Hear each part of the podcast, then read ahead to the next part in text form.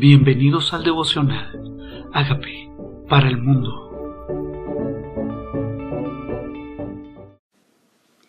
Primera de Pedro capítulo 1. Pedro, apóstol de Jesucristo a los expatriados de la dispersión en Ponto, en Galacia, en Capadocia, en Asia, en, en Bitinia, elegidos según la presencia de Dios Padre, en santificación del Espíritu para obedecer y ser rociados por la sangre de Cristo. Gracia y paz os sean multiplicados. Eh, una de las cosas importantes que dice el apóstol Pablo es que somos elegidos para ser rociados por la sangre de Cristo. Elegidos para ser rociados, elegidos para la santificación y elegidos según la voluntad del Padre. Tal vez nosotros nunca entendemos la importancia de que nuestro llamamiento también es para ser santos. También es para ser santos, también es para ser apartados. Y Dios nos escogió para eso y nos dice, rociados por la sangre de Jesucristo. Yo creo que es importante que entendamos que cada día esa sangre la que limpia, la que purifica, esa sangre la que hace posible esa santificación, ese apartamiento. Nos apartó el Señor. Dice, una esperanza viva. Bendito sea el Dios y Padre de nuestro Señor Jesucristo, que según su grande misericordia nos hizo renacer para una esperanza viva, por la resurrección de Jesucristo de los muertos, para una herencia incorruptible, incontaminable, inaccesible, reservada en los cielos para nosotros Tal vez una de las cosas que impide que las personas decidan santificarse es que no entienden para qué la santificación si ya soy salvo. No entienden para qué debo ser santificado y es para poder ser usado. Es también para poder entender que, hay una, eh, que Dios quiere que yo renazca, que me parezca a Jesucristo, que en su misericordia me hizo renacer para una esperanza viva que no es simplemente lo que tenemos de ser salvos, sino que hay galardones. Dice, para una herencia incorruptible, me aclara, para una herencia incorruptible, incontaminada, inaccesible. Esa herencia es la que el Señor tiene preparada para nosotros. Esa herencia. Este Dios dijo, según su gran misericordia nos hizo renacer y si renacemos significa que estábamos muertos, que hay un nuevo nacimiento espiritual. Si renacemos significa que había muerte primero. Y entonces renacer es por el poder de su Santo Espíritu. Pero nos hace renacer no para que vivamos vidas normales, nos hace renacer para una esperanza grande, para bendiciones extraordinarias, para esa herencia incorruptible, incontaminada, inaccesible, reservada en los cielos para nosotros, que sois sus, que sois guardados por el poder de Dios mediante la fe, para alcanzar la salvación que está preparada para ser manifestada en su tiempo postrero. ¿Por qué? Porque estos, estos planes, esta herencia inaccesible, está guardada por el poder de Dios para todos aquellos que han guardado la fe, para los que han creído. Está preparada para ser manifestada en el día postero, en lo cual vosotros os alegráis, aunque ahora por un poco de tiempo, si es necesario tengáis que ser afligidos en diversas pruebas, para que sometida a prueba vuestra fe, mucho más preciosa que el oro, eh, el cual, aunque perecedero, se prueba con el fuego, sea hallada en alabanza, en gloria, en honra, cuando sea manifestado Jesucristo. Esta fe es para que la gloria de Dios se siga manifestando. Esta fe es para el día de Jesucristo, es para el día de Jesucristo. Esta fe necesita ponerse a prueba. Dice, necesita ponerse a prueba, una vez puesta a prueba. Dice, mucho más preciosa que el oro, el cual aunque perecedero se prueba con fuego. Esta es, lo compara nuestra fe al oro que necesita ser probada que necesita ser pasado por fuego. Este es perecedero, pero nosotros si pasamos esta prueba de fuego va a ser hallado para alabanza, para su gloria, para su gloria. Se va a gloriar de que pasemos esta prueba. Y aunque sea manifestado y honra cuando sea manifestado Jesucristo. Tal vez nosotros queremos que el resultado de nuestra fe se note ya, Y resulta que muchas cosas van a ser manifestadas, esa herencia, esa gracia, esas bendiciones, cuando se manifieste Jesucristo, a quien amáis sin haber visto. En quien creyendo, aunque ahora no lo veáis, os alegréis con gozo inefable y glorioso, obteniendo el fin de nuestra fe, que es salvación de nuestras almas. Dice al que amáis sin haber visto. Una de las cosas que aclara es eso, lo amamos, al que amáis sin haber visto. Nosotros está asumiendo que nuestro amor es Él. Para aquellos que aman al Señor, para aquellos que quieren por fe esperarlo. Este, nosotros quisiéramos que nos digan que sí, que somos personas de fe sin pasar pruebas. Y la única manera de saber si tenemos fe es a través de la prueba y por eso es probada. Por eso, para sacar evidencia si realmente somos personas de fe o no. Es muy fácil decir que somos personas de fe. Es muy fácil, sin haber pasado ninguna adversidad. Porque las adversidades o nos hacen desmayar, nos hacen retroceder, o nos hacen renegar, o nos hacen parar, pero o tal vez la fe, eso nos hace creer, declarar, esperar, arrodillar, confesar, visualizar esas promesas del Señor. Y entonces esto evidencia que lo amamos. Cuando sea manifestado Jesucristo a quien amáis, aunque no hayas visto. Y sea alegría, sea un gozo inefable, glorioso, obteniendo el fin de nuestra fe, que es la salvación de nuestras almas. ¿En qué es la fe? En la fe en que somos salvos.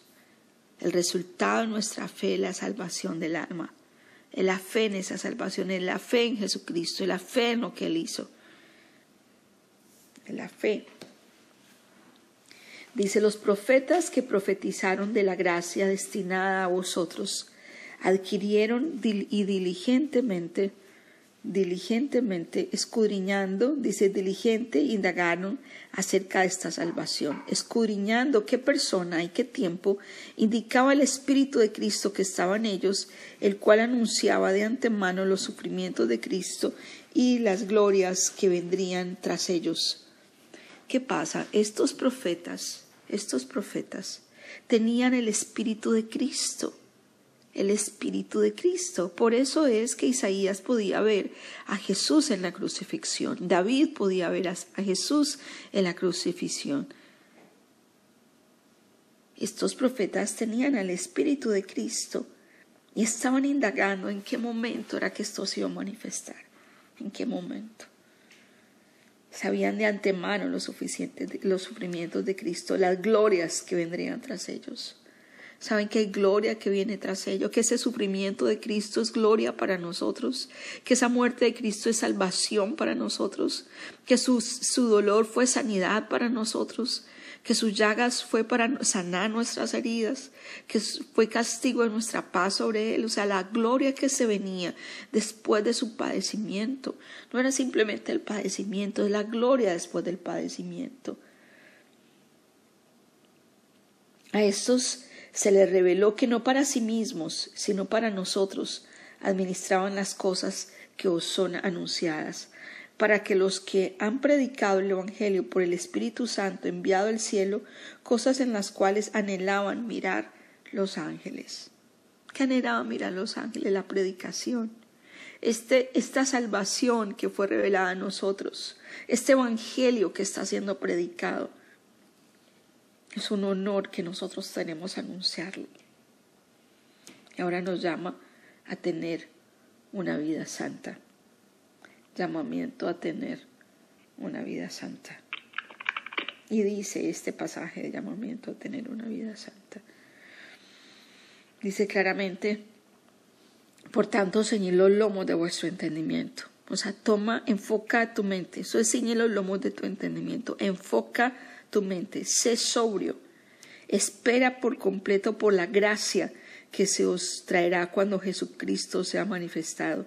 Como hijos obedientes, no os conforméis a los deseos que, están en, que tenéis estando en vuestra ignorancia, sino que como aquel que os llamó es santo, sed también vosotros santos en vuestra manera de vivir.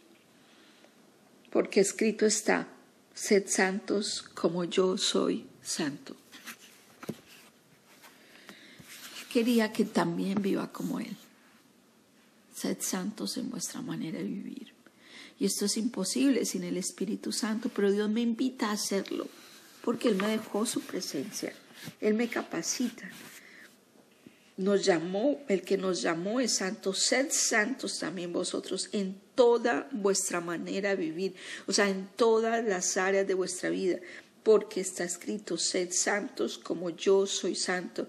Si invocáis por Padre aquel que sin acepción de personas juzga según la obra de cada uno, conduciros en temor y en todo el tiempo de vuestra peregrinación, sabiendo que fuiste rescatados de vuestra manera, vana manera de vivir, la cual recibiste de vuestros padres, no con, con cosas corruptibles como oro o plata, sino con la sangre preciosa de un cordero sin mancha y sin defecto. A que me esté imitando al Señor hay que todo el tiempo de mi peregrinación, todo el tiempo de caminar hacia Él, todo el tiempo desde que lo conocí. Porque si yo invoco a Él por Padre, si lo invoco, el Señor que juzga todas las cosas no hace acepción de personas. Dice, conducidos con temor, o sea, con cuidado, con respeto, con reverencia, apartándome del mal, siendo sabio sabiendo que fuiste rescatados de vuestra vana manera de vivir. Me está diciendo, ya no vivo de una manera vana, ya fui rescatado para que no siga viviendo igual. Ya no vivo de una manera vana, ya fui llamado a algo diferente. Fui llamado a vivir como Él. Fuiste rescatado de lo que traías de tus padres, que había que venían de tus padres que no venían de Dios. Dice, rescatado de vuestra vana manera de vivir, la cual aprendiste de vuestros padres. Hay cosas que aprendimos por tradición, pero son opuestas a la palabra de Dios. ¿Por qué no examinamos eso? ¿Qué aprendí de mis padres que no es conforme a su palabra? Sabiendo que fuiste rescatados de la vana manera de vivir. O sea que ya no pertenezco ahí, me rescataron. Me rescató no con cosas como corruptibles como oro, plata, sino con la sangre preciosa de un cordero sin mancha y sin defecto. Él pagó el precio, esa sangre ya se entregó para que yo no siga igual, para que mi vida sea diferente. Dice, ya destinado desde antes de la fundación del mundo para ser manifestado en los postreros tiempos por amor de vosotros, y mediante el cual creéis en Dios, quien le resucitó de los muertos y le ha dado gloria para que vuestra fe y esperanza sean en Dios, habiendo purificado vuestras almas por la obediencia a la verdad mediante el Espíritu para el amor fraternal no fingido, amados los unos a los otros entrañablemente. ¿Cómo se purifica el alma? Dice, obedeciendo a la verdad. Entre más conozco palabra de Dios, más debo someter mi alma, mis pensamientos, mi manera de pensar a su palabra, purificando vuestra alma por la obediencia a la verdad. Conozco la verdad, cambio de actitud, más revelación, más cambio, sometimiento a esa nueva verdad, esa nueva revelación que tengo. ¿Cómo se hace? Por mediante el Espíritu, mediante el Espíritu, no es mi fuerza. Para el amor fraternal no fingido, amados los unos a los otros entrañablemente, de corazón puro, siendo renacidos, no de simiente corruptible, sino incorruptible por la palabra de Dios que vive y permanece para siempre, porque toda carne es como hierba y toda gloria del hombre como flor de la hierba. La hierba se seca y la flor se cae, mas la palabra del Señor permanece para siempre. Esta es la palabra que por el Evangelio os ha sido anunciada. ¿Qué me invita entonces el Señor? Que ya que renací, ya que estoy santificado por la palabra, que mi alma es santificada, mi espíritu es salvo, mi alma se santifica. Y mi cuerpo es como hierba, la gloria del hombre es como hierba, que hoy es y mañana no es. Pero nosotros tenemos que aferrarnos de la palabra de Dios, que permanece para siempre, viva y permanente, es viva y permanente. Lo demás es pasajero como la hierba. Y por eso necesitamos aferrarnos a esa palabra de Dios. Y está la palabra que recibimos de Él. ¿Cómo se manifiesta que nosotros somos de Él? Que somos renacidos, dice, para el amor entrañable, para el amor fraternal, para el amor fraternal. Dice, amados entrañablemente de corazón puro.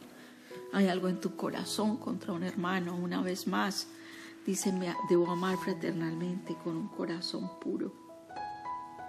Con un corazón puro. Que recordamos entonces de primera de Pedro capítulo 1. Primero que soy llamado a ser santo. Que tengo una herencia que me espera. Que tengo una herencia que me espera. Que fui llamado a una esperanza viva.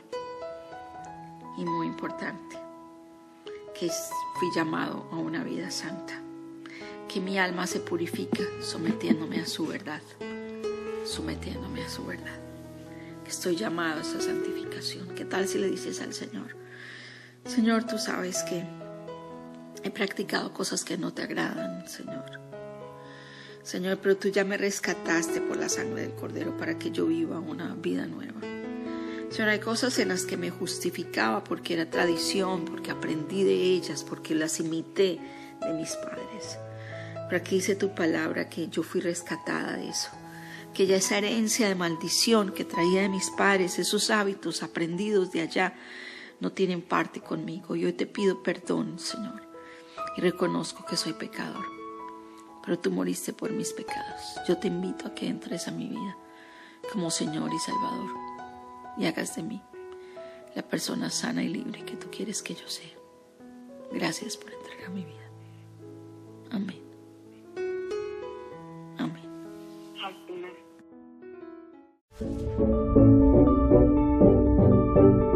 Amigos, queremos que usted sea parte de esta obra que estamos haciendo a través de Agape para el Mundo y que este mensaje de Jesús llegue hasta la última de la tierra. Si quieres donar en nuestra página web puedes hacerlo en agapeparalmundo.org o también a través de Cele en agapeoficial.gmail.com. Dios bendiga tu generosidad.